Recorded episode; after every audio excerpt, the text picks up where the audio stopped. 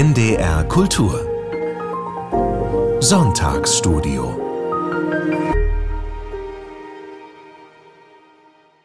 Herzlich willkommen zu Land in Sicht, der Literatursendung auf NDR Kultur. Mein Name ist Lisa Kreisler und ich beginne mit einem Gedicht.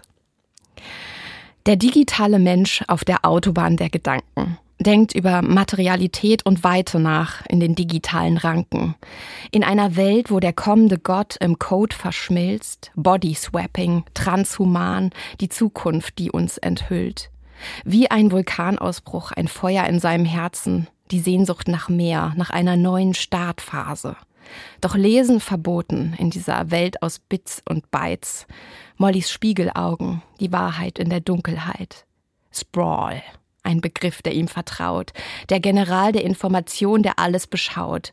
Mir ist so langweilig, sagt er im digitalen Raum. Ich bin ein Feuilleton, ein Iconic, ein Traum. Passierte Tomaten und Flachglanz, wie sie funkeln und glänzen, in dieser Welt, die wir erschaffen in unseren digitalen Grenzen. Juliane Bergmann, die Moderatorin der Zeit, sie führt uns durch die Gedanken, die in der Ewigkeit kreisen. Der digitale Mensch, er denkt und er träumt in einer Welt, die so komplex, so vielschichtig und geheim. Er sucht nach Antworten in diesem endlosen Spiel, wo das Digitale und Menschliche sich vermischen wie ein Gefühl. Juliane Bergmann, Moderatorin der Zeit. Herzlich willkommen bei Land in sich. Du kannst es dir vielleicht schon denken. Das Gedicht ist das Ergebnis eines Streit Gesprächs von mir und ChatGPT. genau, wie so viele im Moment habe ich versucht, die Moderation abzugeben an diese künstliche Intelligenz, aber es war ganz schwierig. Um dir den, äh, den Aufwand ja, zu ersparen. Genau, mhm. genau. Denn unser Thema heute ist tatsächlich der digitale Mensch. Wir wollen sprechen über den Irrgarten der sich verschränkenden analogen und digitalen Wirklichkeit, in der wir uns zurecht äh, zu finden versuchen. Hm. Wie hat dir das gefallen, Juliane? ja, äh, ich finde ja oft, dass man doch ganz beruhigt und äh, ja, so ein bisschen denkt, ach, okay, cool, äh, ChatGPT kann es eben doch nicht so gut wie ein Mensch. Da sind aber schon Elemente drin, die eine gewisse Witzigkeit haben und die auch ein gewisses, also du hast es natürlich auch gefüttert, sicherlich mit Begriffen, die wir in unserer heutigen Sendung verhandeln werden. Äh, das heißt, das ist nicht einfach schlaue Intuition der Maschine, sondern ähm, da hast du sie gefüttert, bestückt. Ähm, ich finde, ganz witzig fand ich die Stelle, ähm, Lesen ist verboten.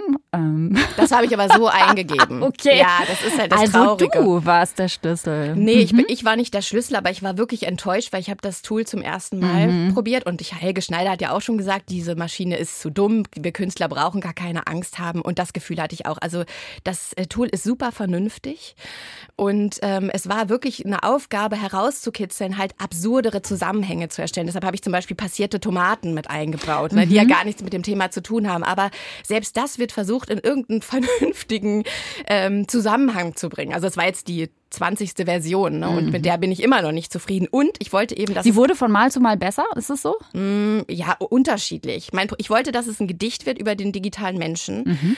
Und ähm, ein Gedicht kann ChatGPT scheinbar nur mit Reim verbinden. Also ich habe dann geschrieben ohne Reim, ohne Reimen und dann ist ohne Reimen halt in das reimende Gedicht mit reingekommen. Also wir brauchen uns glaube ich keine Sorgen zu machen. Es ist einfach ähm, ja, die Maschine muss reimen. Das geht nicht anders offenbar. Mm. Und es ist so wohlwollend. Und, aber trotzdem ist dieser kleine, wenn auch bescheuerte Text eine Preview auf die Bücher auch, über die wir sprechen. Da kamen schon die Code Words drin vor. Es geht um den Essay von Ralf Hanselle, Homo Digitales, Obdachlos im Cyberspace. In dem Text geht es darum, wie der Verlust analoger Raumerfahrung die Beziehung zu unserem Körper und zur Kultur verändert. So habe ich, ich es interpretiert. Da können wir gleich nochmal drüber sprechen, was das wirklich enthält. Jennifer Becker ist heute mit dabei mit ihrem Roman Zeiten der Langeweile, in dem eine Fra die Frage verhandelt wird, ob es einen Weg zurück gibt ins analoge Leben. Wir haben, du hast ausgesucht von William Gibson, New Romancer, einen wirklich äh, abgefahrenen Cyberpunk-Klassiker von 1984. Und das ist die Geschichte des Konsolen-Cowboys Case und seiner Cyborg-Kollegin Molly in einer Welt, in der die KI kurz davor ist, die Kontrolle zu übernehmen. Mhm. Um die drei Bücher soll es heute gehen. Und wir fangen an mit dem Essay von Ralf Hanselle. Ralf van Selle hat Philosophie studiert und ist Journalist und seit 2021 stellvertretender Chefredakteur des Magazins Cicero. Und er hat hier mit diesem kleinen Büchlein einen besorgten, pessimistischen Essay über die Zukunft des Menschen vorgelegt. Er spricht vom, vom Bruch in der Zeit, von einer Umwertung unserer allerletzten Werte und äh, in so jedem Kapitel knöpft er sich einen, einen von verschiedenen Toden vor, also den Tod der Kathedralen, den Tod der Bibliotheken, den Tod der Landschaft. Alles Dinge, die passieren, weil wir uns immer mehr verweben mit Technologien, mit dem Internet und äh, seine Prognose ist düster. Ich würde mal voranstellen mhm. einen, einen, einen kleinen Ausschnitt aus dem Buch, in dem er beschreibt, wie der Mensch in der Welt ist. Hier, mit beiden Beinen auf festem Grund, wird die Daseinsfrage nämlich zunächst einmal plastisch. Eine reine Erfahrung des physischen Leibes, eines sehr konkreten Organismus also, in einer sehr konkreten Welt und Mitwelt. Und dieser Leib aus Fleisch und Blut, aus Emotionen, Bedürfnissen, Empfindungen, aus Krankheiten und Leiden, aus Anschauungen und Antrieben ist niemals nur für sich allein. Immer und von allem Anfang an steht er in einem unmittelbaren Verhältnis zu anderen Körpern und zu all den anderen Lebensformen um ihn herum. Er ist somit nie zu denken ohne den ihn umgebenden Raum. Von diesem kann er niemals real oder auch nur gedanklich abgelöst werden. Mit allen Sinnen steht er in der Welt. Taktil, aber auch visuell, gustatorisch wie akustisch. Vom ersten Tag an sind es Berührungen sowie optische und sinnliche Reize, die uns in die großen Zusammenhänge des Lebens einflechten. Ohne sie Unzählige historische Erfahrungen sowie Dutzende entwicklungspsychologische Experimente haben es auf oft traurige Weise veranschaulicht, wären wir haltlos und wohl auf immer verloren. Ja, ein sehr wehmütiger, bisschen altpriesterlicher Ton. Aber es beginnt ja auch in einer Kirche. Vielleicht fangen wir da mal an, uns dem Text zu nähern. Ähm, er findet ein sehr schönes Beispiel für diese Raumkrise, äh, wie die, sie dem modernen Menschen zuschreibt, in der wir uns befinden, nämlich eine Kapelle in Barcelona, Torre Girona.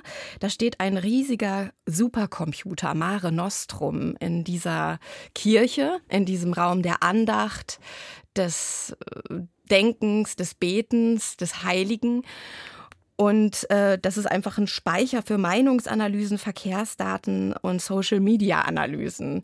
Und dieses Bild fand ich ist natürlich sehr schön, wie äh, in einem sakralen, sehr alten Gebäude, einem wirklichen Raum, ja, ja. Ähm, auf einmal diese glatten Flächen da sind. Also ich habe mir auch ein Bild angeschaut von dem mhm, Computer, ich auch, aber ja. es sieht, es, ich finde eigentlich sieht es sehr schön aus und es ist fast ein, ein Bild wirklich für diese ähm, komplexe Zusammenführung dieser beiden Welten. Also er, er beschreibt diesen Ort dann als Nichtort, weil er mhm. eben alle Erfahrungen, die man früher gemacht hat und alle Erkenntnis war mit Bewegung verbunden. Die Pilgerreise, um einer, einer Erkenntnis nahezukommen. Die Heldenreise. Die Bewegung war immer die Grundvoraussetzung dafür, um Wissen zu erlangen. Und jetzt drücken wir eben auf Enter und alles ist da. Dadurch werden die Kategorien Zeit und Raum völlig durcheinandergewürfelt und neu verortet. Und es wird alles flach flach, die Bewegung fällt weg. Und dadurch so Hanselle, ähm, verlieren wir die Beziehung zu unserem eigenen Körper und unserer Kultur. Also im letzten Kapitel geht, heißt es dann eben der dissoziierte Mensch. Der Mensch, der sich entfremdet hat von sich selbst. Und es gibt tatsächlich halt die Symptomatik, dass junge Menschen, die sich sehr viel im Internet aufhalten, ihren Körper als etwas Fremdes wahrnehmen und gar keinen Bezug mehr dazu haben.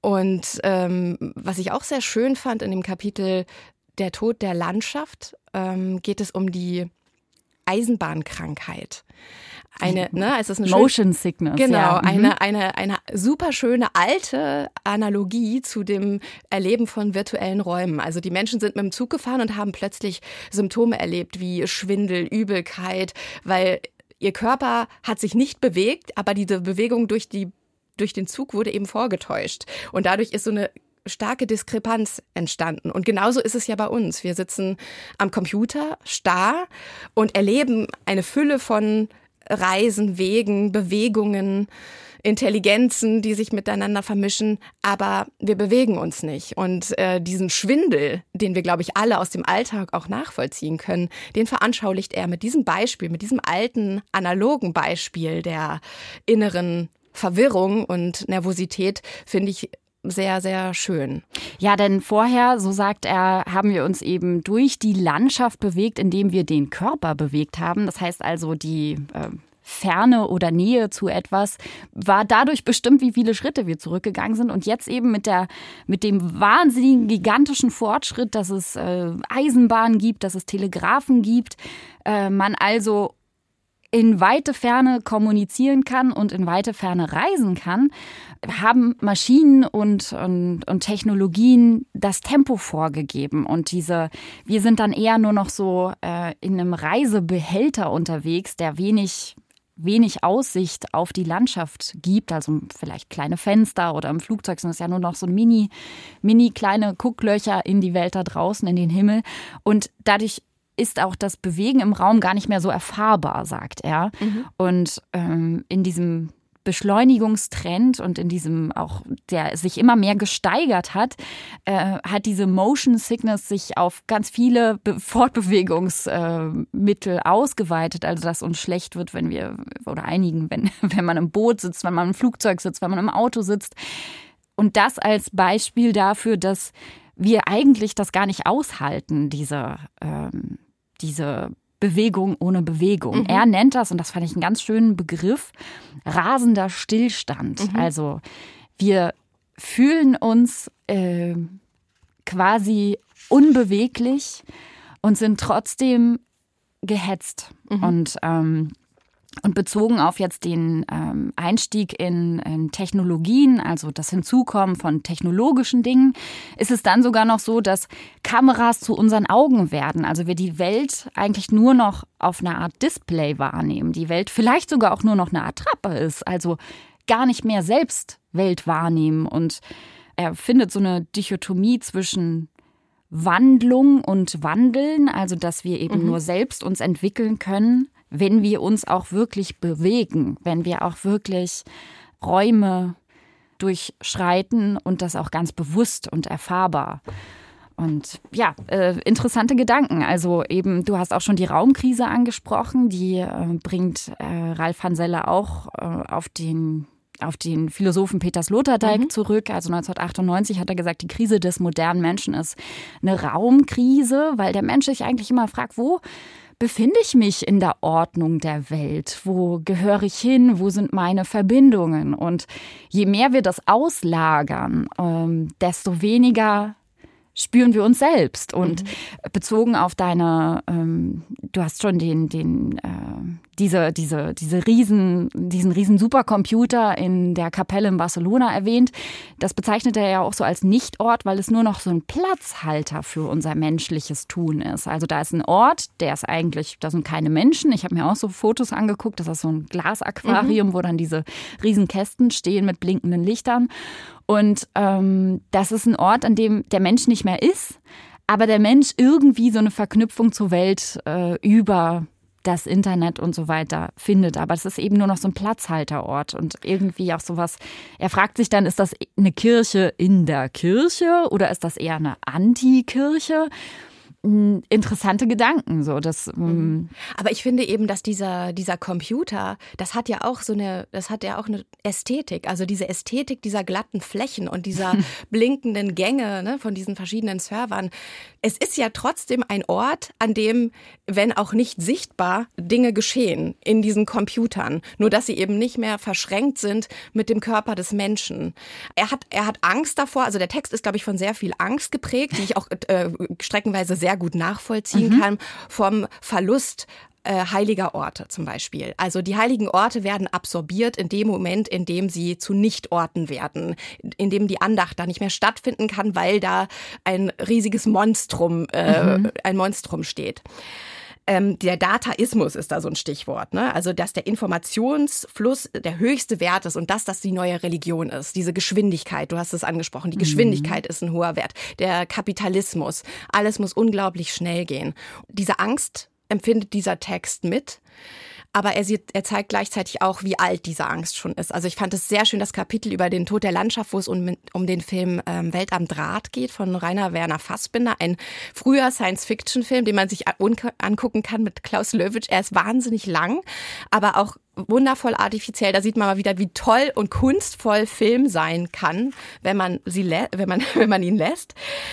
Und da gibt es diese Szene, wo der Protagonist, also da wird, es ist wirklich so ein Vorreiter von Inception und Matrix von diesen Filmen, die wir ja alle kennen aus Amerika. Aber Rainer Werner Fassbinder hat eben einen äh, Science-Fiction-Film gedreht, der viel früher und viel artifizieller und haptischer auch mit dieser mit dieser Wirklichkeit, mit dieser digitalen Wirklichkeit umgeht. Da gibt es diesen Fred Stiller, das ist der, das ist ein Forscher, der auch so eine Parallelwelt, eine digitale erfunden hat und er sitzt im Auto mit einer schönen Frau und sie fahren durch die Dunkelheit und auf einmal wird das Bild schwarz. Und einen ganz kurzen Moment nur, ich habe es mir angeguckt und äh, das geht darauf zurück, dass, dass, dass das Programm an dieser Stelle nicht fertig programmiert war. Und da ist einfach Schwärze. Aha. Und in dieser Schwärze bewegen wir uns ja auch. Ja. Also in diesem Nichts.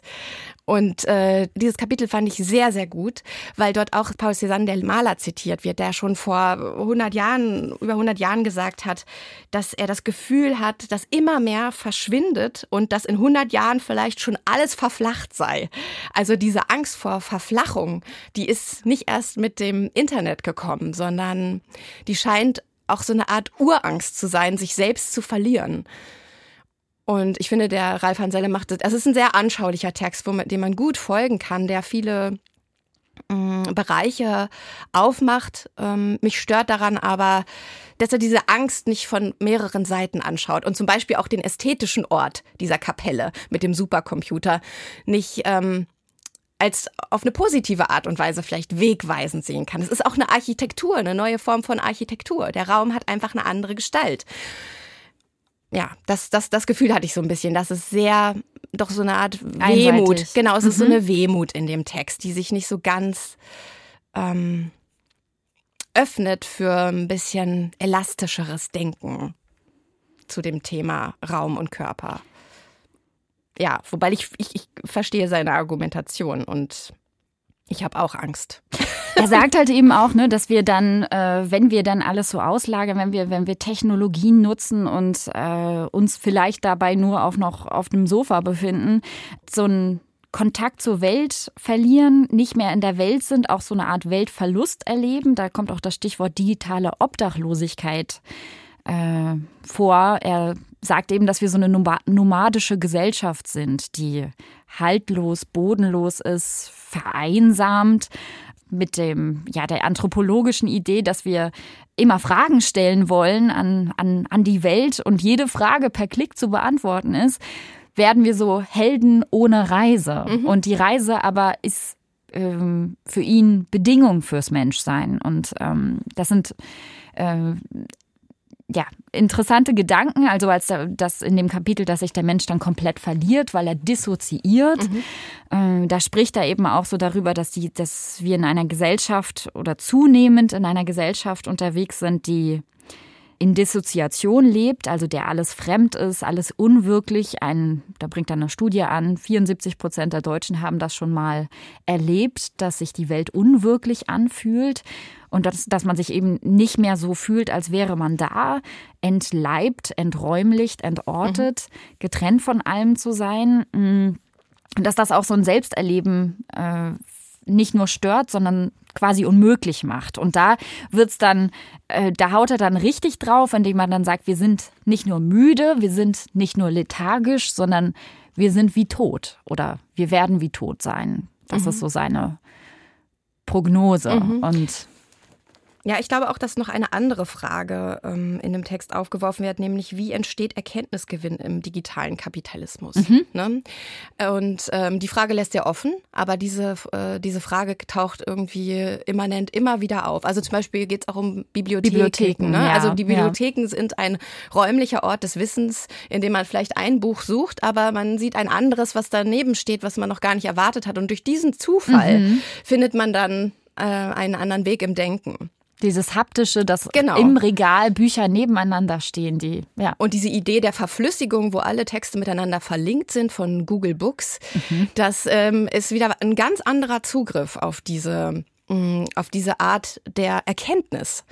Denn darum geht es, glaube ich. Und ich habe mir die Frage so beantwortet, und ich spüre das auch immer mehr, auch in, in unserem Alltag und auch hier beim NDR, wie wir über Texte sprechen, dass es einfach darum geht, dass man ruhig und sorgfältig denken muss. Und ähm, das Internet ist, glaube ich, eine ganz große Chance, Inhalte zu vertiefen, aber es birgt eben auch die Gefahr, Abkürzungen zu nehmen mhm. und die Umwege nicht zu gehen. Die Umwege über lange Lektüren, ermüdende Lektüren, die vielleicht nicht gleich ähm, irgendein sprühendes Ergebnis bringen, aber ein tieferes Verständnis fürs Menschsein und eine tiefere Verbindung zur Zeit und zum Raum und zur Wirklichkeit erfahrbar machen.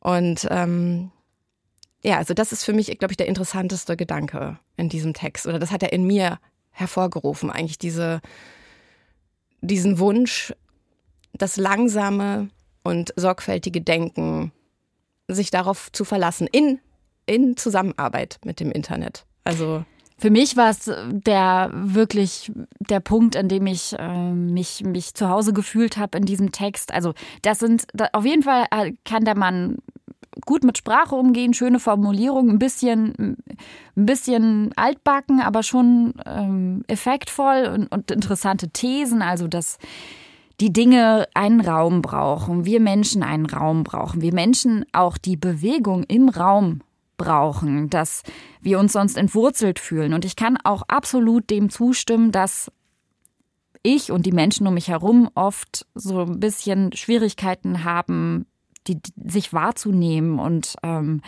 im Moment zu sein. Also jetzt gerade in diesem Moment muss ich gestehen, spüre ich jetzt weder meinen kleinen Finger noch meinen kleinen Zeh, sondern ich bin jetzt einfach, was natürlich alles mit, mit ähm, selektiver Wahrnehmung, ich bin jetzt einfach fokussiert auf das, was wir jetzt hier gerade besprechen. Aber du bist auch ein Supercomputer gerade. Sich zu spüren, mhm. ja, ja, sich zu spüren und so, eine, so ein Tunnelgefühl zu haben, wenn man in der U-Bahn sitzt. Alle hängen vor ihren Smartphones, starren da drauf, lesen irgendwas, also, äh, spielen irgendwas und keiner ist wirklich da. Das ist so ein ganz, also das, das finde ich ganz besorgniserregend. Ähm, also dieses Spüren, dieses Spüren, dass wir verlernen, das ist, das ist für mich der ausschlaggebende mhm. Punkt in diesem Text. Mhm. Und, ähm, und mir ist, ist schon auch ein bisschen zu destruktiv. Ja. Also das ist natürlich ähm, viel Gemotze, aber Gemotze ohne Mut. Also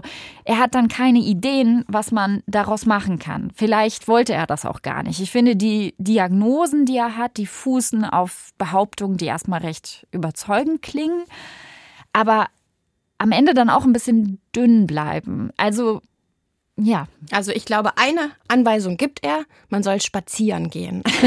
Denn spaziare bedeutet nicht nur umherstreifen, sondern eine räumliche Ausdehnung des Spaziergängers selbst. Das Wort spazier, ich weiß nicht, ich kann, kann kein Italienisch, wie man es ausspricht, aber das fand ich sehr schön. Und das meine ich auch, spazieren gehen ist Nachdenken, Bewegung ist Nachdenken. Der, der Körper ist der Körper denkt und das Gehirn ist Teil unseres Körpers. Ne? Also es ist eine ganz einfache Erkenntnis eigentlich, dass alles alles, was wir sind, ist aus Fleisch und Blut. Und da werden wir gleich noch hinkommen bei William Gibson, wo das Fleischliche nämlich verachtet wird. Mhm.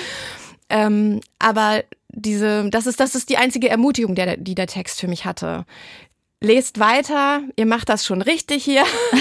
lest weiter, ärgert euch über die Texte und bewegt euch. Bewegt euch und seid aufmerksam. Aber das ist natürlich, da, da komme ich jetzt in meiner Alltagspraxis auch selber hin zu dieser Erkenntnis. Trotzdem finde ich, dass er sehr schön veranschaulicht, ähm, welche Bedeutung der Raum und die Bewegung für uns als Menschen hatten in der Kulturgeschichte. Aber eben diese, der Ausblick darauf, wie es in Zukunft weitergehen könnte, vielleicht mit Spiegelaugen und künstlichen Armen als Cyborgs. Das wäre das wär halt der, der, Punkt gewesen, äh, wo der Text mich dann sehr interessiert hätte. Und, aber genau, es ist eine abgeschlossene Betrachtung des Weges, den wir gegangen sind, vielleicht bis hierhin, würde ich sagen.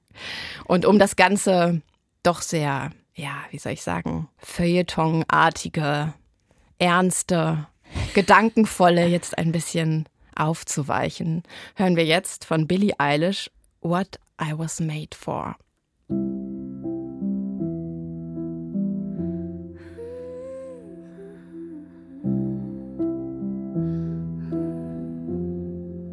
I used to float, now I just fall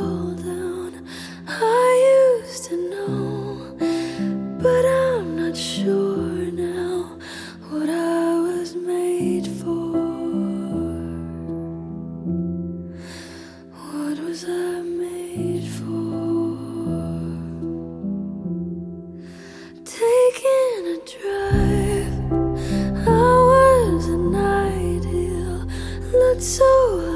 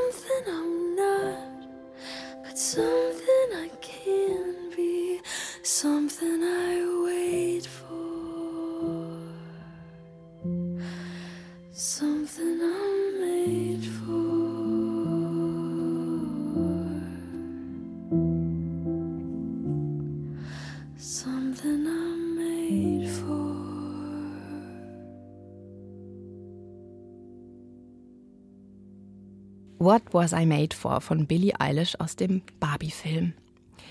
Ein schöner Soundtrack auch zu dem Buch von Ralf Hanselle, finde ich. Total, Ja. total. Mhm. Und wir fragen uns doch auch immer, wofür wir gemacht wurden. Jeder fragt sich das. Auch der Supercomputer. Aber jetzt geht's um ein ganz anderes Buch, nämlich den Debütroman von Jennifer Becker. Sie ist äh, Autorin, Künstlerin und forscht und lehrt an der Uni Hildesheim zum Einfluss von künstlichen Intelligenzen auf Schreibprozesse. Unser und Thema. sich genau und fragt sich zum Beispiel auch, wie kreativ KI sein kann und so. Das sind so ihre Forschungsansätze, ganz interessant. Mhm. Ja, und den den Roman, den sie geschrieben hat, der heißt Zeiten der Langeweile. Und es geht um Mila, eine 34 Jahre junge Frau, die auch an der Uni arbeitet, aber ihre Forschungsstelle endet und sie ist arbeitslos. Und sie lebt sehr allein in Berlin, hat ein paar Freunde, hat depressive Tendenzen. Ähm, der Vater hat sich umgebracht. Äh, es gibt Probleme mit dem Bruder, der sich immer mehr, es spielt in der Corona-Zeit, zu einem Verschwörungstheoretiker ausbildet. Und Sie beschließt aber unabhängig davon oder vielleicht auch nicht aus dem Internet auszusteigen, weil sie Angst davor hat, für irgendwas, was im Internet über sie steht, gecancelt zu werden. Mhm, mh. Und der Prozess geht langsam los. Sie löscht Instagram, sie äh, kauft sich irgendwann eine CD-Anlage und macht, hört keine Musik mehr übers Internet. Sie versucht alles, was über sie jemals im Internet stand, zu löschen oder gelöscht zu bekommen und mhm. muss dafür auch spannende Wege gehen, damit das funktioniert. Und um das kurz abzukürzen, äh, sie gerät dann in eine Isolation auch in der analogen Welt. Also sie kann einfach nicht mehr mitreden, weil ihre Freunde so sehr verstrickt sind in ein, ihr digitales Leben, dass sie zur, zur totalen Außenseiterin wird. Und ja, das ist eigentlich so der Plot, mhm. wenn man es mal kurz zusammenfassen möchte.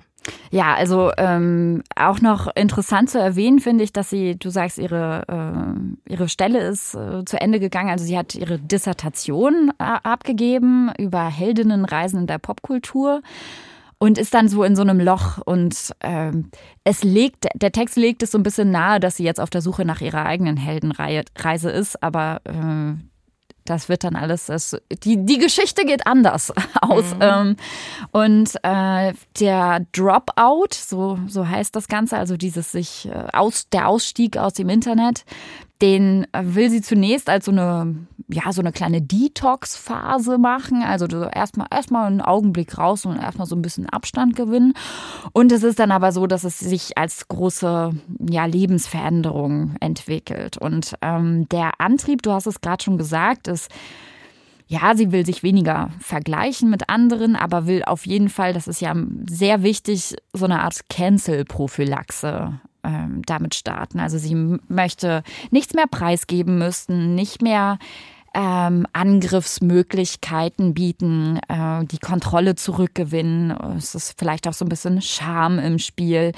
Sie will ihren Ex nicht mehr stalken. Seit zweieinhalb Jahren äh, sind die schon getrennt und sie schaut immer mal so im Netz, was macht er gerade so. Mm. Und da gibt es so eine äh, so ein kleines Zitat, das ich mal vorlesen würde, wo deutlich wird, was die unschönen Wahrheiten sind, die sie jetzt eben nicht mehr preisgeben muss. Im Hinblick darauf, dass sich nichts davon mehr online preisgeben müssten, fühlten sich die meisten Sachen gar nicht mehr so fatal an. Die Tatsache, dass ich keine künstlerischen Ambitionen mehr hatte, zum Beispiel, dass ich 34 war und mir den falschen Job ausgesucht hatte, dass meine Akne immer schlimmer wurde, dass ich nicht wusste, ob ich Kinder kriegen sollte, wenn ja, mit wem und wie sollte ich das finanzieren, dass ich in Berlin fast nichts mehr mit den Leuten zu tun hatte, mit denen ich in Offenbach befreundet gewesen war, dass ich nicht wusste, ob Niki seine Fluoxetins regelmäßig nahm. Vielleicht war er in einer Klinik. Ich überlegte eine Weile, ob ich wieder Instagram runterladen sollte. So wichtig war mir der Zustand meines Ex-Freundes dann aber doch nicht. Also Niki ist der Ex-Freund. Ähm, also ihr erster Gedanke, ah ja, okay, wenn ich das, das alles nicht mehr preisgebe, äh, bin ich unangreifbar und kann nicht mehr gecancelt werden. Ja, und ich kriege nicht mehr so viel mit, ne? Also ich glaube, dass ja. es auch eine Beruhigung ja. des Geistes ja. Äh, bewirken kann. Dass also so eine Befreiungsidee steht die steht aber nicht so im Vordergrund. Es ist also, ich glaube, dieser Exit geschieht wirklich von Anfang an eher aus Angst aus Angst äh, davor, gecancelt zu werden, zu viel preiszugeben, zu viel mitzubekommen. Und äh, es ist nicht ein schönes, freudvolles Experiment von Anfang an, das äh, nach Befreiung sucht. Und diese Befreiung stellt sich ja auch in keinster Weise ein. Ganz im Gegenteil, es führt eigentlich dazu, dass sie ähm, in eine immer stärkere Paranoia gerät, so dass sie irgendwann gar nicht mehr das Haus verlassen kann, weil das zeigt der Text nämlich sehr schön ähm, die digitale Wirklichkeit wirklich so stark äh, unseren Alltag bestimmt, dass ein Aussteigen eigentlich nicht mehr möglich ist, wenn man nicht völlig vereinsamt in den Wäldern Norwegens vor sich hinkriechen möchte. Also im öffentlichen Raum wird überall fotografiert und das löst eben die Angst in ihr aus, wenn sie mit einer Freundin auf einer Ausstellungseröffnung ist. Jemand könnte mich fotografieren und mich Könnte ich das Gesicht eines viralen Posts werden? Genau, ja. oder Mhm. es gibt diese Szene, wo sie im Fitnessstudio ist und so eine ganz komische Dehnpose macht und sie das Gefühl hat, sie wird fotografiert und diese, diese Crucifixion Pose, Mhm. wie sie sie nennt, könnte jetzt irgendwie viral gehen und alle könnten sich über sie lustig Mhm. machen im Internet. Also es führt eigentlich dazu, dieser, dieser Bruder, der ist auf dem Land bei seiner Oma und ähm, will sich nicht impfen lassen in dieser Corona-Zeit und sie spürt halt, wie er so ein bisschen abgleitet in diese abtrünnigen Gedanken und es kehrt sich dann aber eigentlich um, dass sie selber irgendwie am Ende wie eine Verschwörungstheoretikerin klingt, weil sie Angst hat vor der elektrischen Strahlung, weil sie Angst paranoid vor diesen Handys wegrennt und dadurch halt auch ihre total ihre Lebensfreude einbüßt. Es gibt äh, Senta, das ist ihre einzige verlässliche, halbwegs verlässliche Freundin, die ihr dann noch bleibt. Die, sein, die ist zum Unterschied, im Unterschied zu ihr eine Digital Native. Also die ist wirklich groß geworden mit dem Internet und kann wie es aussieht, wahnsinnig gut damit umgehen. Sie ist zwar auch ein flirrendes, chaotisches Wesen, sphärisches Wesen, kann man schon sagen, aber es gibt einen Punkt, wo sie sie anschaut, da feiert sie, glaube ich, ihren Geburtstag und bezahlt den, den Mann, der ihr gerade das Essen gebracht hat, mit fünf Euro Trinkgeld und sie sagt, die Mila denkt so, sie weiß immer genau, was sie zu tun hat und macht es so mit so einer Leichtigkeit. Und der Mila fällt es eben ganz schwer. Und das ist so einer der wenigen Momente, in denen der Text so ein bisschen Wärme versprüht.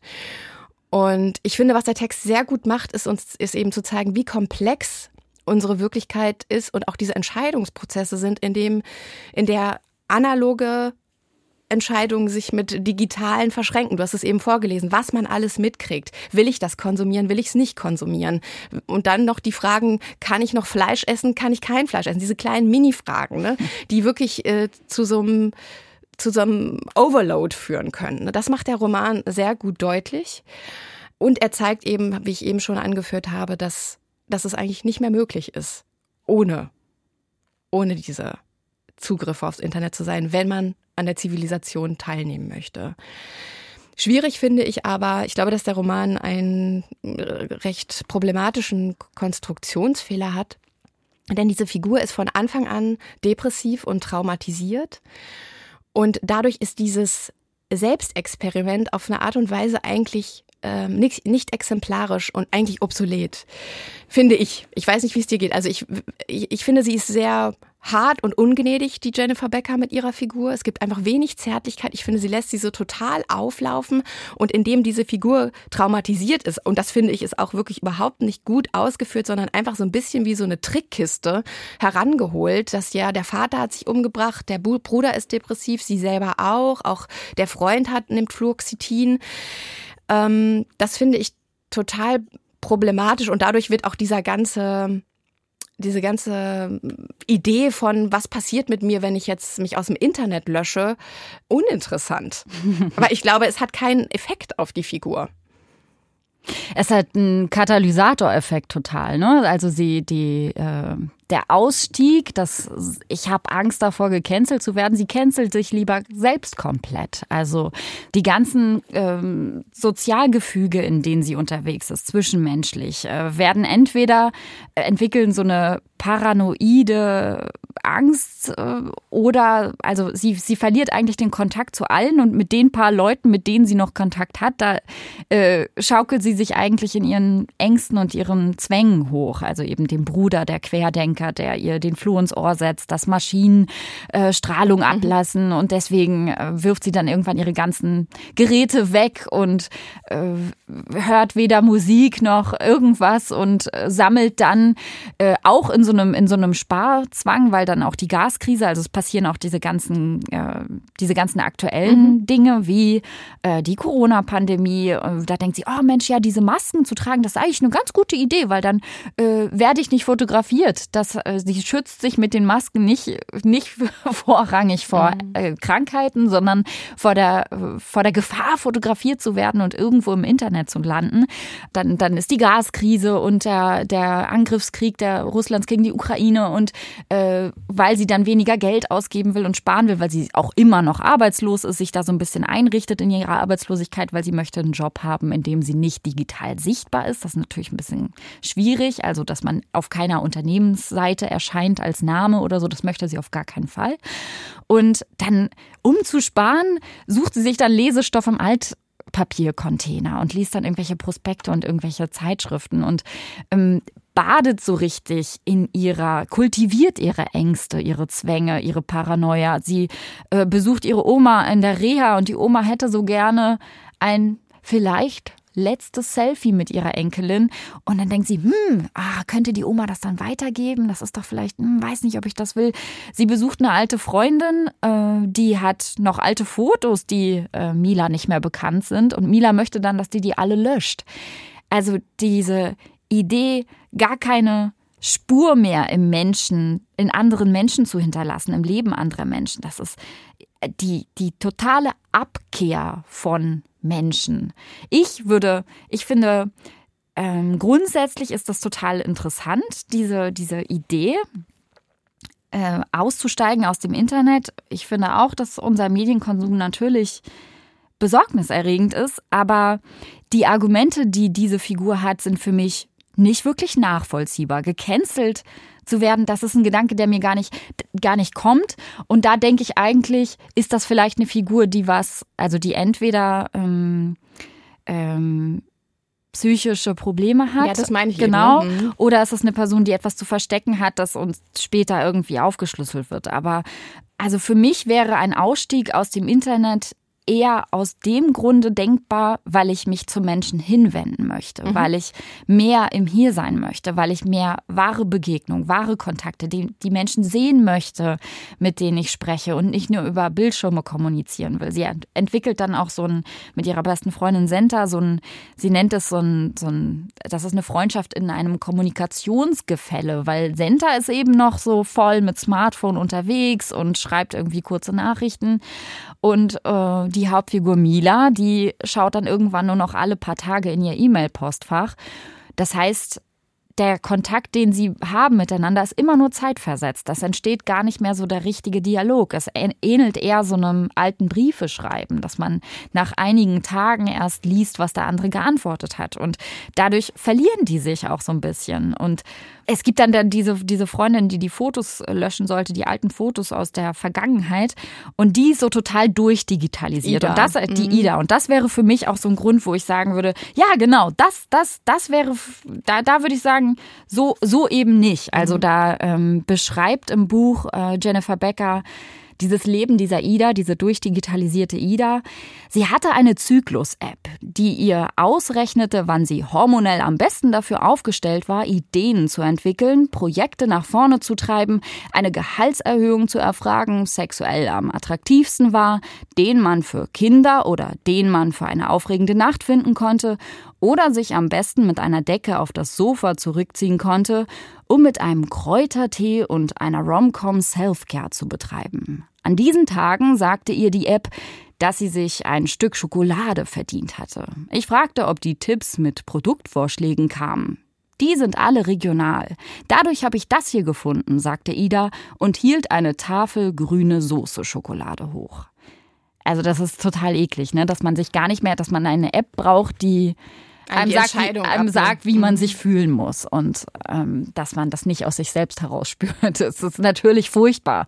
Und das wären für mich Gründe, auszusteigen. Aber Mila hat ja ein ganz anderes Problem. Und ähm, dieses, dieses Pathologisieren dieser Entscheidung, dieses Ausstiegs, das ist für mich das Problematische am Text. Also, dass die Figur wahnsinnig wird, dass die Figur psychotisch wird, dass äh, ist dann für mich gar nicht mehr so eine richtige Auseinandersetzung mit dem Thema Ausstieg aus dem, aus dem Internet, sondern mm, also die berechtigte Kritik an allem, was das Internet mit uns macht und wie wir uns mit dem Internet entwickeln, die berechtigte Kritik daran wird dann so ein bisschen entwertet. Also das, weil darum geht's, also ist ja auch okay, aber darum geht's eben in dem Text, gar nicht schlussendlich.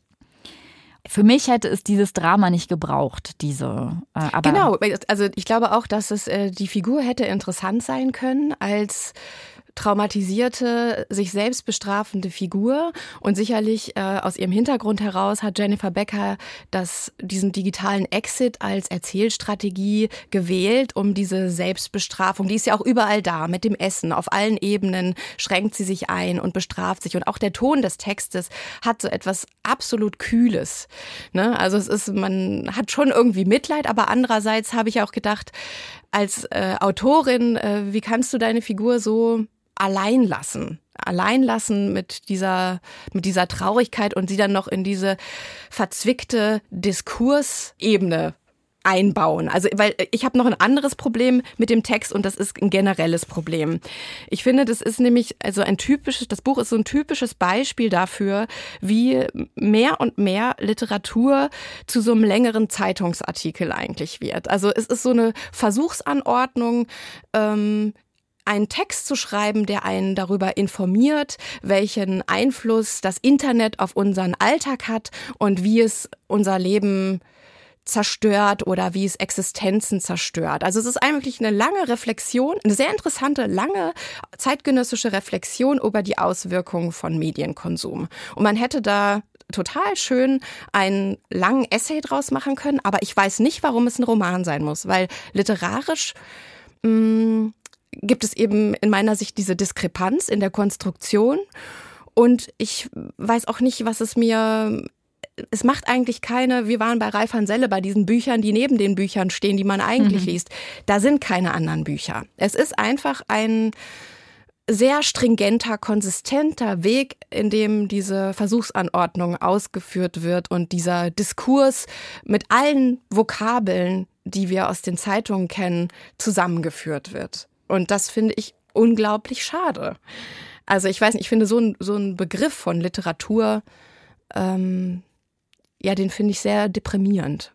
Mich hat es auch überhaupt nicht nachdenken lassen über mein eigenes Verhalten. Also ich hätte gedacht, als ich, äh, als wir darüber sprachen, dieses Buch auszuwählen, dass das bei mir voll in die Kerbe schlägt, dass ich ähm, mich frage, okay, äh, vielleicht sogar mal ausprobiere, wie es wäre, wenn ich äh, wenn ich in den Flugmodus gehe oder wenn ich nicht mehr ähm, über äh, bestimmte Chats erreichbar bin.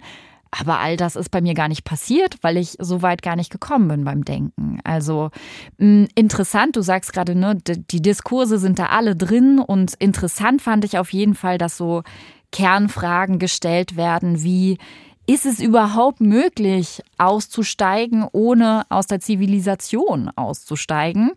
Und das tatsächlich verhandelt sie schlau. Und ich fand auch den Gedanken interessant, sie ist dann auf so einer Party und erzählt dann, dass sie eben ausgestiegen ist und jetzt nicht mehr erreichbar ist über dies und jenes. Und da wird sie von so einer linksintellektuellen ein bisschen zur Sau gemacht ein bisschen runtergeputzt, die sagt, ähm, ja, nur Privilegierte können auf sowas verzichten. Und darüber denkt sie dann auch noch nach. Das wird aber nur so angetupft und dann werden wir mit dieser Frage auch allein gelassen. Mm, und da komme ich gar nicht richtig weiter in der Überlegung. Also ich finde es schon einen interessanten Gedanken, über Privilegien nachzudenken. Und ähm, das ist also eine, äh, sie hat eine Dissertation geschrieben, eine intellektuelle, eine gebildete junge Frau, die mit beiden Beinen im Leben steht, ähm, außer der Tatsache, dass sie eben ähm, ja psychische Probleme hat, die sie aber sich gar nicht anschaut. Ähm, und diese Frau, so wird von dieser einen Figur auf einer, bei einer Partybegegnung behauptet, könne nur deshalb aussteigen, weil sie sich's erlauben kann. Mm, das, sind, das, das ist ein interessanter Gedanke, den ich gerne noch weiter gesponnen hätte, aber äh, und ich finde, dass diese ganzen interessanten Gedanken eigentlich immer gleich behandelt werden, denn sie werden aufgeworfen diskursiv, genau, als Frage, als gesellschaftliche Frage und dann werden sie eigentlich szenisch unterfüttert. Also mit dieser Diskussion auf der Party. Mhm. Ne?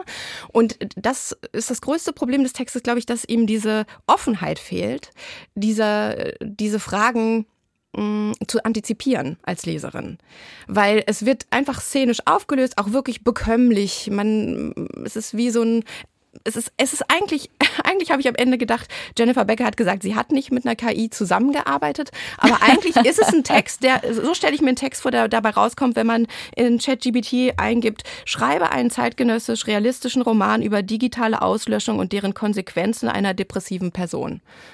Und das finde ich ist halt sehr eng. Also mhm. ich habe mich auch ein bisschen aufgeregt. Und ich will auch noch mal, weil wir jetzt hier so viel in Jennifer Beckers Text so viel geschimpft wird über digitale Tools ähm, und Jennifer Becker sich für ihre Figur natürlich auch eine Phase ausgesucht hat, in der es ohnehin sehr viel um Isolation und Vereinsamung geht. Also ich kann nur sagen, für mich war die Corona-Pandemie deshalb etwas erträglicher, weil ich solche Tools hatte. Ich möchte da jetzt auch nochmal eine Ehrenrettung wagen. Also mhm. äh, sowas wie Videotelefonie mit Freunden, mit, mit Familie, ein Pubquiz veranstalten über so eine, so eine Video, Videotelefonie-Funktion oder einen Filmabend mit anderen Leuten Film gucken, obwohl alle auf ihren, klar saßen alle in ihren Wohnungen und hatten, konnten nicht rausgehen. Ähm, ich habe auch ein Theaterstück oder ein Ballett gesehen oder ein Spirituosen-Tasting gemacht. Alles, alles an diesem Bildschirm und das ist natürlich Schöner wäre es gewesen, richtig draußen zu sein und die Menschen zu treffen. Aber das ist ja nicht die Alternative gewesen, sondern die Alternative ist gewesen, gar nichts zu machen. Nein, und das stimmt deswegen, nicht. Die Alternative wäre gewesen, dass du selbst in deiner Küche ein Ballett gemacht hättest. Ja, also bei dem, ich habe, genau, ich habe auch einen Discoabend gemacht. Da habe ich, da habe ich auch äh, zu Hause Disco-Licht angemacht und getanzt und äh, die anderen dazugeschaltet und wir haben alle zusammen vier Stunden durchgetanzt und waren danach vollkommen durchgeschwitzt. Ähm, ich will nur sagen, es ist auch eine Frage, wie man es nutzt. Und das kritische Nutzen, da bin ich voll dabei. Aber ich möchte nicht nur drauf rumhacken, auf äh, diese ganzen Anbieter und Konzerne. Das ist mir alles klar, dass das alles Monopole sind und äh, Kommerzkapitalismus und große Fragen äh, wir da stellen sollten. Aber mh, über die Einsamkeit der Corona-Pandemie haben mir solche Tools und Möglichkeiten haben mich schon ein bisschen getröstet, mhm. hinweggetröstet. Also diese Problematisierung finde ich völlig legitim, die ja. sie vornimmt. Ne? Also ja. das finde ich ist einfach, ähm, ja, steht jedem zu, darüber äh, nachzudenken auf die Art und Weise, wie desolat er es auch vielleicht empfunden haben mag ich sehe es, ich sehe es ein bisschen anders. Ich, vielleicht ist es der Roman für mich auch deshalb so problematisch, weil ich wirklich das Gefühl hätte, dass ähm, weniger Medienkonsum eigentlich eine Befreiung bedeuten würde. Also ich glaube, es gibt. Du machst ja auch manchmal so, genau, so ich mache das handyfreie Tage. Ja, auch handyfreie Wochen habe ich gemacht und dann kann ich einfach Peter Weiß lesen stundenlang und ich merke einfach, wie sich meine Konzentrationsfähigkeit verändert und tatsächlich, wie ich empathischer werde. Das finde ich sehr interessant zu beobachten, dass äh, diese. Ich habe dich noch nie unempathisch empfunden. Ja, nein, aber aber, in meinem Alltag. Ich kann ja. besser zuhören, ich bin da und mir geht's auch einfach viel besser.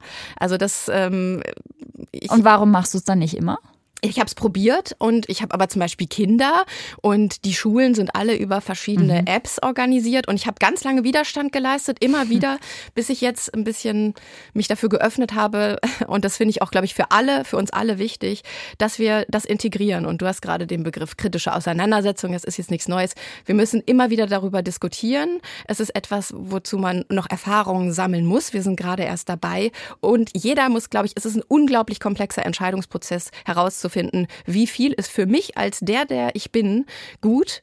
Auch wenn andere stundenlang am Handy hängen können, kann ich vielleicht wirklich nur eine Stunde am Tag diese, ähm, diese zweite Wirklichkeit betreten, weil ich sonst ähm, mich selbst verliere, wie bei Ralf Hanselle. Und das, mhm. ähm, ja, das ist ja eine unlösbare Frage, die uns in die Zukunft begleiten wird. In die Zukunft zu William Gibson. William Gibson. genau, zu dem wir gleich kommen wollen.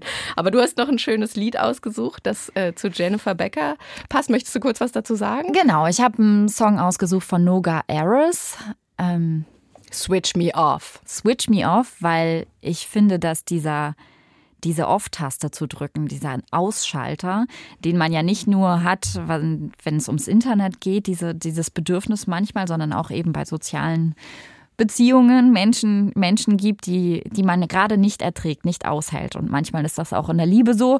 Ähm, und deswegen habe ich dieses Lied mitgebracht. I got no time to fight with you, my baby. bus is gone, I won't chase it again. From behind the screen, I call you. From behind the screen, I call. Lemon Man has lost this war, my baby. You try to make goodbye a sweet farewell.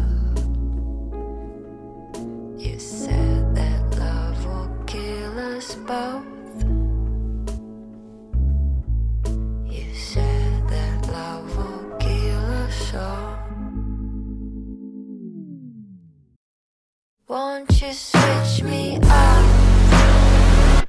Don't fit me blouse. I won't take one bite, one bite. Please let me. Won't you switch me up? Don't stitch my cuts. Give me that shot, that shot. Won't you switch me up?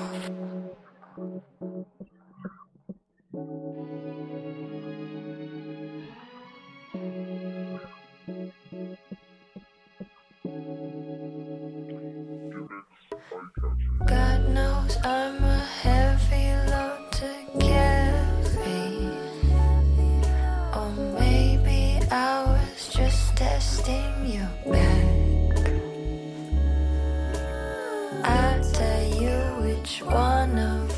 is crazy.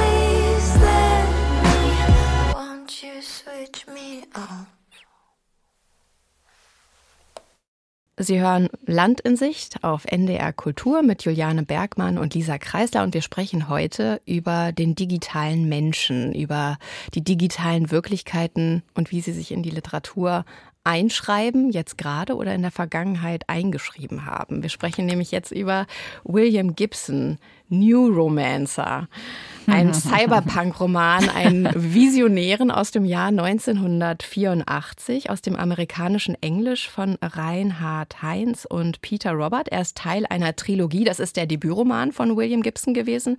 Er hat aber noch zwei weitere Bücher geschrieben, Count Zero und der beste Titel überhaupt, Mona Lisa Overdrive. Toll, ich wünschte mir wäre sowas eingefallen. Richtig herrlich. Ähm, ja, also ich weiß nicht, vielleicht fangen wir tatsächlich bei dem Buch an mit dem Leseerlebnis. Mal nicht die Handlung zusammenzufassen, sondern zu versuchen, das zu tun, sondern wir sprechen mal über das Leseerlebnis. Juliane, was ist mit dir passiert, als du angefangen hast, das Buch zu lesen? Oh, ähm, Ehrfurcht vor der Sprache auf jeden Fall. Also da kann jemand irgendwie echt gut mit äh, Atmosphäre umgehen und die und die entwerfen und die entwickeln. Und ich bin da, obwohl ich vollkommen viele Fragen habe. Also ich schnalle vielleicht ein Viertel der Dinge, die mir da erzählt werden, weil der gute William Gibson einfach mal die Dinge so hinstellt. Diese dystopische Zukunftswelt kreiert er, entwirft er mit all ihren, mit all ihrer auch inneren Architektur und den Werten, die diese Figuren, diese Menschen haben, die da so unterwegs sind. Äh, der stellt das einfach so hin, ohne groß zu erklären. Da werden, da werden, das ist Kunst. da werden Technologien ähm, auf den Tisch gehauen und man denkt so, okay, keine Ahnung, was ein Schlafderm ist, den man sich da anlegt, wenn man schlafen will. Und man man füllt das dann mit eigener Fantasie. Wir haben ja viel Fantasie und ich habe mir dann teilweise echt so gedankliche Bilder zu diesen einzelnen Situationen und, und so gemacht, mm, die ich auch manchmal nach 50 Seiten wieder verwerfen musste, weil ich dann gemerkt habe, ah, okay, das ist jetzt irgendwie doch gar nicht das, was ich dachte, was es ist. Aber, ähm, also, und, da, und damit meine ich jetzt gar nicht inhaltliche Dinge, sondern echt rein äh, die Faktenlage. Also wie funktionieren diese Dinge, die da passieren? Damit meine ich, also es geht um Case, ne, der jetzt mal jetzt jetzt muss ich doch den ein bisschen auf den Inhalt oder willst du gleich okay. Nein, mach es, mach es bitte, Ne, also- nimm es mir ab. Also äh, wir haben wir haben es ja hier zu tun mit einem einem Kultbuch und das war mir auch wichtig, dass wir mal so einen so einen älteren Text nehmen, der wie so ein Urgestein ist und das äh, dieses Buch ist der Grundstein hat, hat den Grundstein gelegt für den Cyberpunk, also das ist diese dystopische Grundrichtung des Science-Fiction-Genres, wo ähm, so eine pessimistische Atmosphäre, Gewalt, düster geschaffen wird. Durch technologischen Fortschritt gibt es so eine Welt der Überwachung. Meistens haben Großkonzerne äh, Regierungen entmachtet. Ähm, es gibt einen Cyberspace, in dem Hacker unterwegs sind und die Hauptfiguren sind oft Verliererfiguren. Und so ist es auch mit unserem Helden Case. Der ist so Mitte 20 und nennt sich Konsolen-Cowboy. Das ist also ein Hacker in dieser Welt. Der ist äh, drogensüchtig, der ist ein Auftragskiller, der ist äh, suizidgefährdet und befindet sich ganz unten in seinem Leben. Er ist Weil- einen absoluten Tiefpunkt. Genau, weil sein Gehirn zerstört wurde von einem früheren Auftraggeber. Also die virtuelle Welt ist eigentlich äh, die privilegierte, die interessante, die erstrebenswerte Welt und der Körper ist die Armut. Und ähm, der Case hat, war ein super angesagter Hacker und hat aber seinen Auftraggeber bestohlen. Und dann hat der ihn medizinisch gefoltert mit Myx- Mythotoxin, einem, irgendeinem Gift, sein Gehirn zerstört, sodass er jetzt nicht mehr als Hacker arbeiten kann. er kommt nicht mehr in Cyberspace. Er kommt ja. nicht mehr in Cyberspace. Er ist quasi gehandicapt und er ist jetzt in Japan, als die Handlung einsetzt. In, Im Sumpf. Im Sumpf, genau, wo er eben versucht, Geld zusammen zu verdienen, um sich zu rehabilitieren. Und da, es gibt nämlich ganz viel Operationen auch am Körper, wo die Menschen dann wieder hergestellt werden können. Die Leute leben länger, sind ähm, manchmal sekundenweise tot. Auch Flatlines gibt es, ne, auch bei ihm dann, in, als er wieder anfängt, als Hacker zu arbeiten. Und dann kriegt er einen Auftraggeber, Armitage, keine Ahnung, wer es ist, man weiß es nicht, und eine eine tolle Agentin Molly mit Spiegelaugen, die fest in ihr Gesicht integriert sind und Klingen unter den Fingernägeln, mit der er zusammenarbeiten soll. Und dieser Auftraggeber rehabilitiert ihn. Der schickt ihn in eine Klinik, er kriegt eine neue Bauchspeicheldrüse, neues Blut und denkt und kann Wird jetzt so wieder neu, neurochirurgisch Genau, repariert. Wird ne? einfach repariert und soll jetzt halt einen Auftrag erfüllen, von dem er selber nicht so genau weiß, worum es sich da eigentlich handelt. Was er aber dann später erfährt, ist, dass er in seinem Körper sind so Giftsäckchen, die, wenn er den Auftrag nicht erfüllt, aufgehen und ihn wieder in diesen desolaten Zustand, in dem er sich vorher befunden hat, zurückversetzen werden. Der Also Zustand, in dem er nur Mensch nur ist. Mensch war und nicht mehr im Cyberspace sich orgasmisch betätigen konnte an seiner Konsole. Das ist die, die Ausgangslage. Und äh, Molly, diese tolle Molly, die finde ich halt super. Ich habe mich total in diese Molly verliebt.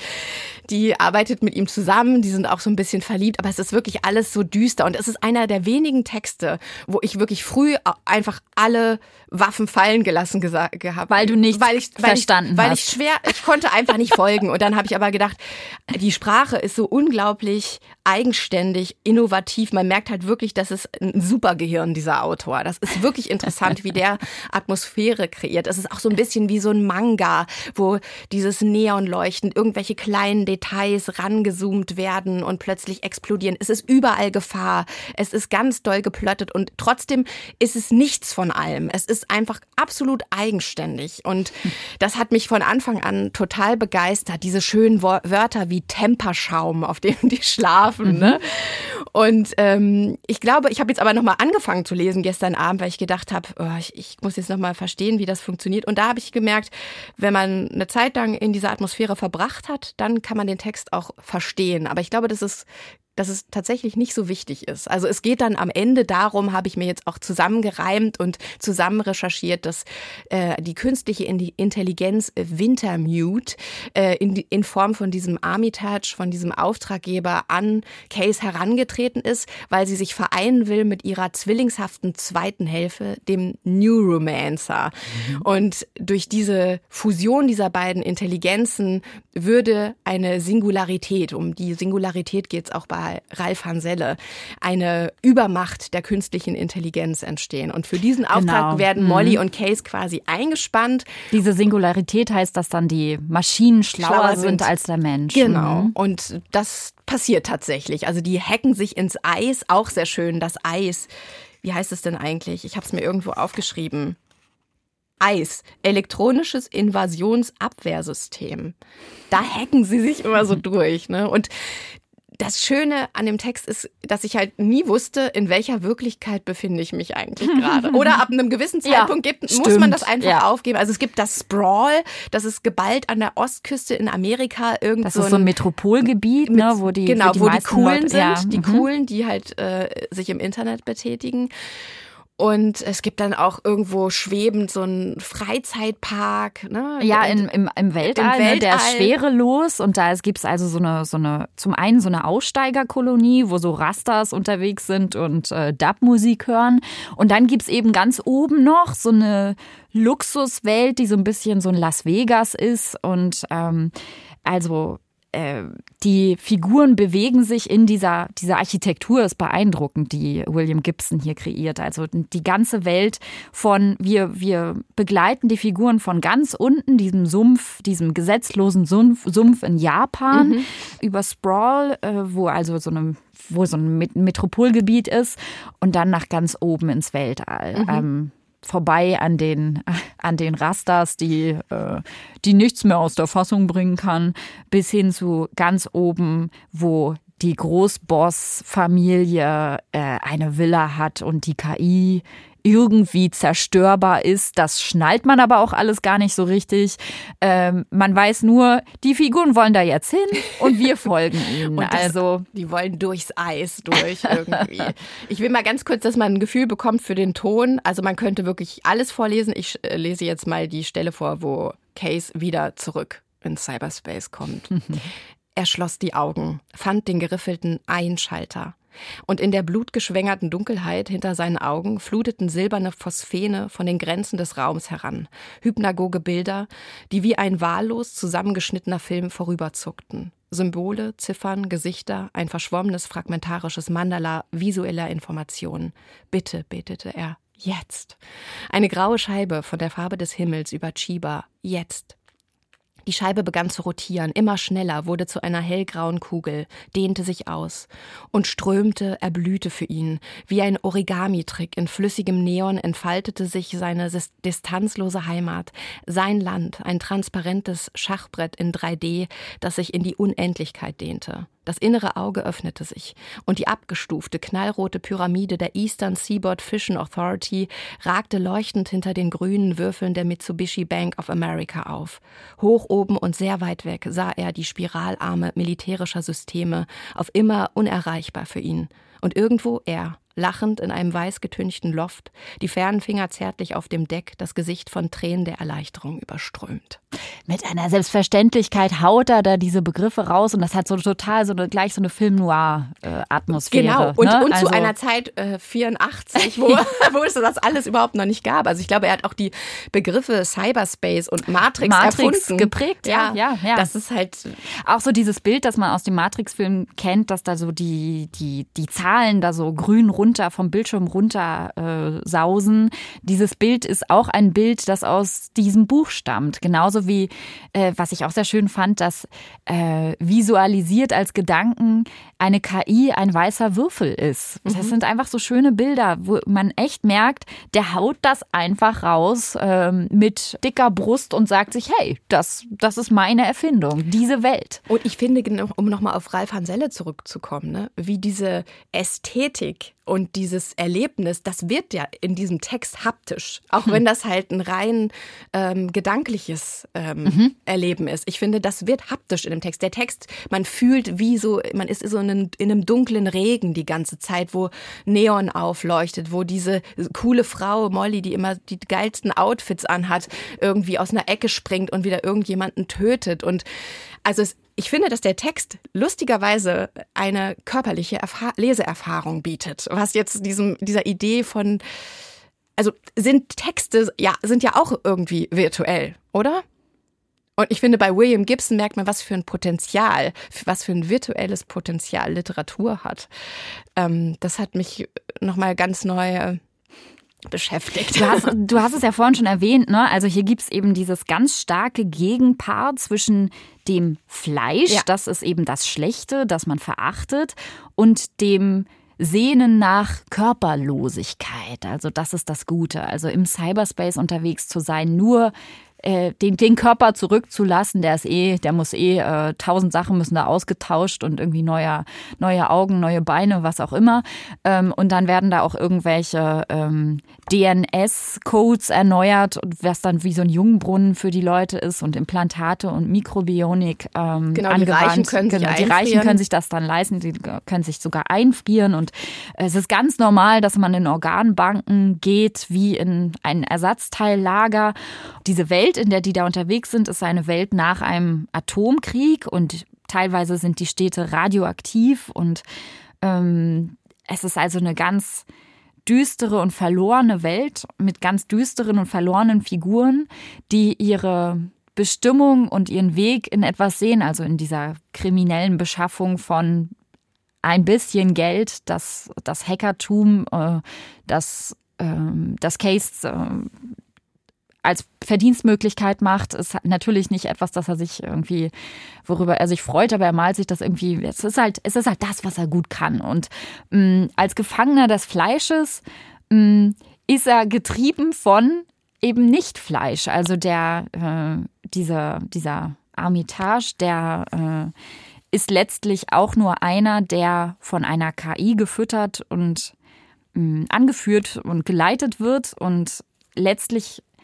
folgt Case ohne Eigenantrieb den Anweisungen als Handlanger, als Ausführender, dem Willen der Maschine, der KI. Und es stellt hier William Gibson so ein bisschen die Frage, wer nutzt hier eigentlich wen? Wen, Also die Umkehr der Dinge, dass nicht wir diejenigen sind, die den Computer benutzen, sondern wir sind nur noch die kleinen Spielbälle. Genau. Und die Singularität ist da greifbar, die ist schon wirklich da oder das Transhumane, dass der Mensch wirklich in einer fast unauflösbaren Verquickung mit der Maschine ist. Ne? Die Frage ist eben auch, wie weit ist das denn jetzt bei uns schon vorangeschritten? Ne? Also äh, ich weiß nicht mehr genau, wer es war, aber jemand hat den Zeitpunkt ausgemacht im Jahre 2045, irgendein Wissenschaftler, dass dann wirklich ne, diese Überschreitung nicht mehr rückgängig zu machen ist und wir mit den Maschinen so eng verknüpft sind, dass es untrennbar ist und jegliche Individualität äh, verloren geht und eben Body Swapping, also dass, dass man in andere Gestalten übergeht, möglich wird. Aber auch jetzt schon, wie du vorhin beschrieben hast, wie, wie du U-Bahn fährst und das beobachtest. Ich habe gestern auch, als ich mit dem Zug nach Hamburg gekommen bin, gesehen, wie ein wirklich ein älterer Herr an seinem Handy sitzt und diese Reels sich anguckt, wie Leute so kämpfen, einfach so hintereinander weg. Da habe ich auch gedacht, okay, wer bestimmt hier wen in diesem Dialog? Ne? Du wirst doch gerade die ganze Zeit irgendwie vollgesülzt von dieser Maschine, willenlos. Ähm, also die Frage ist ja schon, wie weit sind wir denn mit dieser Selbstübergabe an die Maschinen? Also unsere Welt nähert sich diesen drei Welten in diesen drei Texten an. Ja, also das sind dystopische Warnungen. Und der William Gibson 1984 hat er das veröffentlicht. Ähm, das war schon visionär. Genau. Ähm, und natürlich, man spürt halt auch so voll so die, die Vorbild. Vibes. Du hast es schon gesagt. Da ist einfach einer, der viel nachgedacht hat über die Dinge und ähm, die jetzt in so einem Text verhandelt. Wie sehr sind wir selbst in dieser Welt? Ja, leider schon auf dem Weg dorthin. Mhm. Wenn nicht schon mit Aber einem nicht Fuß. leider, sondern es ist einfach so. Also ich glaube, dieses wehmütige Urteil, das, das hält uns so ein bisschen davon ab, kreativ damit umzugehen. Denn William Gibson Mhm. geht wahnsinnig kreativ damit um. Der äh, lässt seine Fantasie einfach sprudeln und daraus entsteht etwas, also ich, das ist ein, das ist ein Kunstwerk, dieses Buch, ne? Das ist wirklich was, was ganz Originäres. Und das geht nur, Also deine, deine äh, Lobeshymnen kann ich nicht voll und ganz Nein. teilen. Nee. okay. Also ich fand es schon auch sehr anstrengend. Also klar gibt es manchmal Texte, bei denen äh, musst du einfach dein Hirn in die Schublade legen und sagen, okay, ich lasse mich jetzt hier einfach mal fallen. Aber hier war es schon wirklich extrem. Also ich konnte mir gar nicht vorstellen, also die ähm, was die Figuren wollen Ja. und wo die, wo die gerade auf dem Weg hin sind. Und teilweise wusste ich nicht, okay, sind sie jetzt, sind sie jetzt gerade im Cyberspace oder nicht? Also das, auch Nee. das ist gar nicht klar. Nein. Und bis ich mal geschnallt hatte, dass man sich mit so einem SimStim-Schalter, der, der Case schaltet sich, wie auch immer, mit einem SimStim-Schalter auf das Sensorium von, Von Molly, Molly. genau. Und dann spürt er, was sie spürt, riecht, was sie riecht, sieht, was sie sieht. Bis ich das geschnallt habe, ist ganz schön viel Zeit vergangen. Okay. Das fand ich nämlich toll, weil das ist nämlich auch wieder, das ist die größte Form der Empathie, die durch diese, dieses Zuschalten entstehen kann. Wenn sie angeschossen oder verletzt wird, sie verletzt sich ja ganz schlimm am Bein, dann spürt Case eben diesen Schmerz genauso wie sie. Und also das fand ich zum Beispiel so eine tolle Idee, äh, über Empathie nachzudenken. Ne? Also Ich konnte halt kaum über Empathie nachdenken, Weil weil, ich so beschäftigt damit war, zu schnallen, was ist hier gerade los. Und also ich, ich glaube, Entschuldigung, ich glaube, dieser Prozess des Festhaltens an der Ratio und der Kontrolle, die man eigentlich ausüben möchte, auch beim Lesen, ist ja auch ganz wichtig, dass man die Kontrolle hat, dass man seine eigenen Gedanken sortiert und weiß, wo man sich befindet. Und dieser Selbstaufgabe, das fand ich ein- einfach auf der emotionalen Ebene eine sehr interessante Auseinandersetzung mit Text. Das habe ich, glaube ich, bei keinem anderen Buch so gehabt. Ich habe ja auch schon Science Fiction gelesen und das ist mir auch schwer gefallen, weil man eben diese neue Welt, die sich der andere ausgedacht hat, einfach erstmal so komplett erschließen muss man ja. einfach Mhm. annehmen und entsch entschlüsseln. Und hier ist es sogar so, dass es an manchen Stellen einfach wirklich nicht möglich ist, wenn man nicht nur, weil man keine Erfahrung hat, sondern weil der Text einfach wild ist, total wild. Und das, also so eine Leseerfahrung habe ich äh, bisher einfach noch nicht gekannt. Und das ist, ist ja das, warum ich Bücher lese, um dass, dass sowas mit mir passiert. Also ich, es lohnt sich über diesen Text sehr viel zu sprechen und nachzudenken. Und ich glaube, dass das Visionäre daran gar nicht so eine große Rolle spielt, sondern dass er ein ästhetisches Kunstwerk ist, dieses New Romancer. Es ist wie so ein, wie so ein es ist eine Ästhetik der überreizten Nerven, die dieser Text eigentlich in sich trägt. Das ist Ja. mein, ne? Also ich Überreizte Nerven, da bin ich dabei, ja. und das, das ist nicht an jeder Stelle befriedigend und es ist oft anstrengend, aber es ist unglaublich kunstvoll, wie der Fassbinder-Film. Das ist ja auch aus der Zeit irgendwo, ne? Also da, da gibt's einfach so eine ganz, so, man verlässt sich einfach auf die Ästhetik. Und das vermisse ich ganz oft. Das vermisse ich zum Beispiel bei Jennifer Becker. Verlass dich auf, auf, auf die Ästhetik und äh, versuch nicht äh, einen Diskurs aufzurollen mit den Mitteln der Kunst, denn dadurch wird sie in, in meinen Augen einfach beschädigt. Ja, und letztlich äh, hat ja William Gibson, wenn man ganz genau liest, auch, auch die Botschaft, dass es eben nicht, dass es nicht darum geht, den, das Menschsein zu verlieren, sondern sich das Menschsein in all diesem beizubehalten. Ähm, da gibt es eine Stelle, das sagt allerdings ein, einer von den Bösen. Ähm, die ja das aber ganz schön veranschaulicht. Also Wintermute, hast du schon gesagt, ne, ist diese eine KI, die sich, äh, die da so ihre, ihre Marionettenspielchen spielt.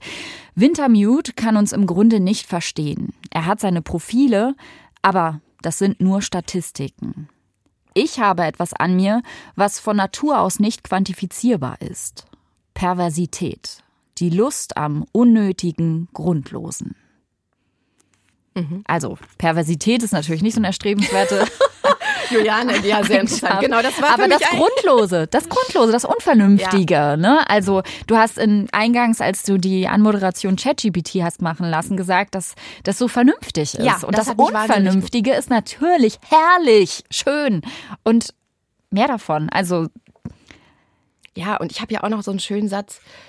Ähm, ich, äh, der Kontext ist jetzt nicht so wichtig. Er handelte jenseits von Ego, Persönlichkeit und Bewusstsein und Kuang tat es ihm gleich. Sie wichen den Angreifern mit einem alten Tanz aus, mit Hideos Tanz. Und die Klarheit und Zielstrebigkeit seines Todeswunsches gewährte ihm in diesem Moment eine besondere Gnade, das Interface von Geist und Körper.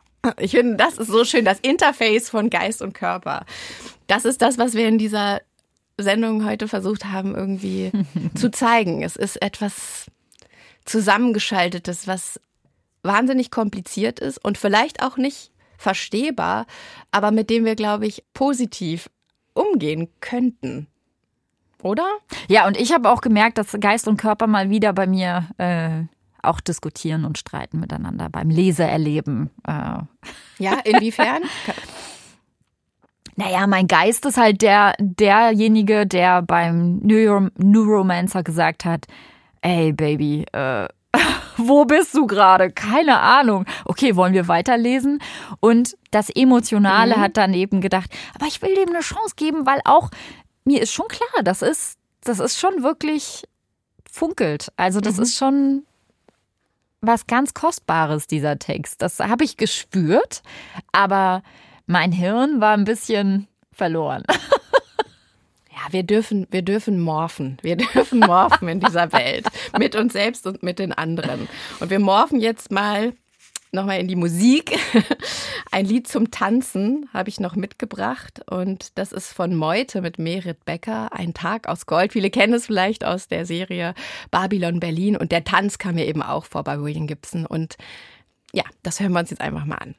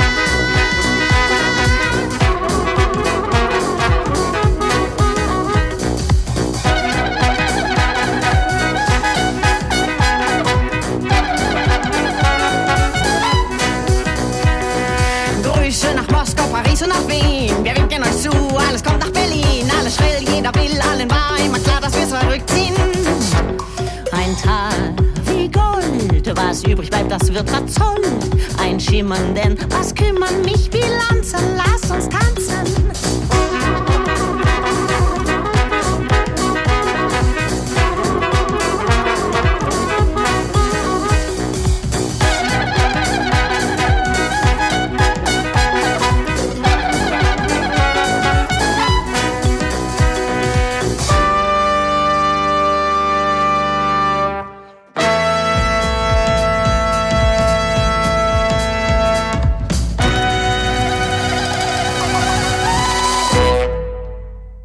Tag wie Gold von Meute mit Merit Becker. Ja, ich finde ein schönes, lebendiges Lied. Das war einen ganz anderen historischen Zeitraum bespielt als William Gibson, aber trotzdem hat es viel damit zu tun. Die tanzenden Körper in den Adern, Volt. 100.000 Volt, Volt. da musste ich schon auch an Case denken. Ja, wir sind am Ende der Sendung angekommen. Einen Satz möchte ich noch kurz sagen.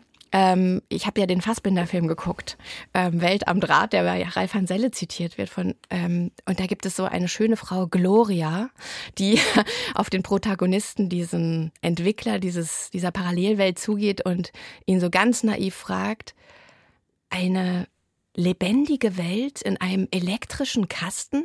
Und ich finde diese Frage, diese schöne, banale Frage, die alles irgendwie zusammenfasst, worüber wir heute diskutiert haben, mit dieser unglaublichen Naivität, die hat mich so berührt und beglückt.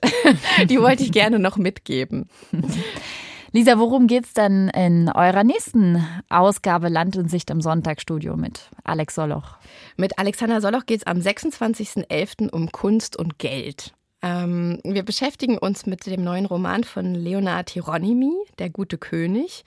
Da geht ein Klempner nach Paris und irgendwie hat es mit Kunst zu tun und mit Jeff Koons. Ich bin sehr gespannt. Und Alex schwärmt von einem Roman von Lilian Lohke, der heißt Auster und Klinge.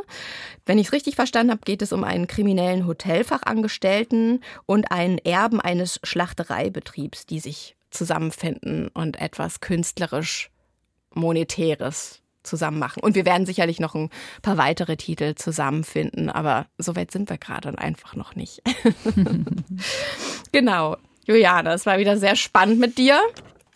Mit dir auch. Wir morphen jetzt. Diese Sendung können Sie hören auf ndr.de Kultur. Für heute bedanken und verabschieden sich Juliane Bergmann Und Lisa Kreisler.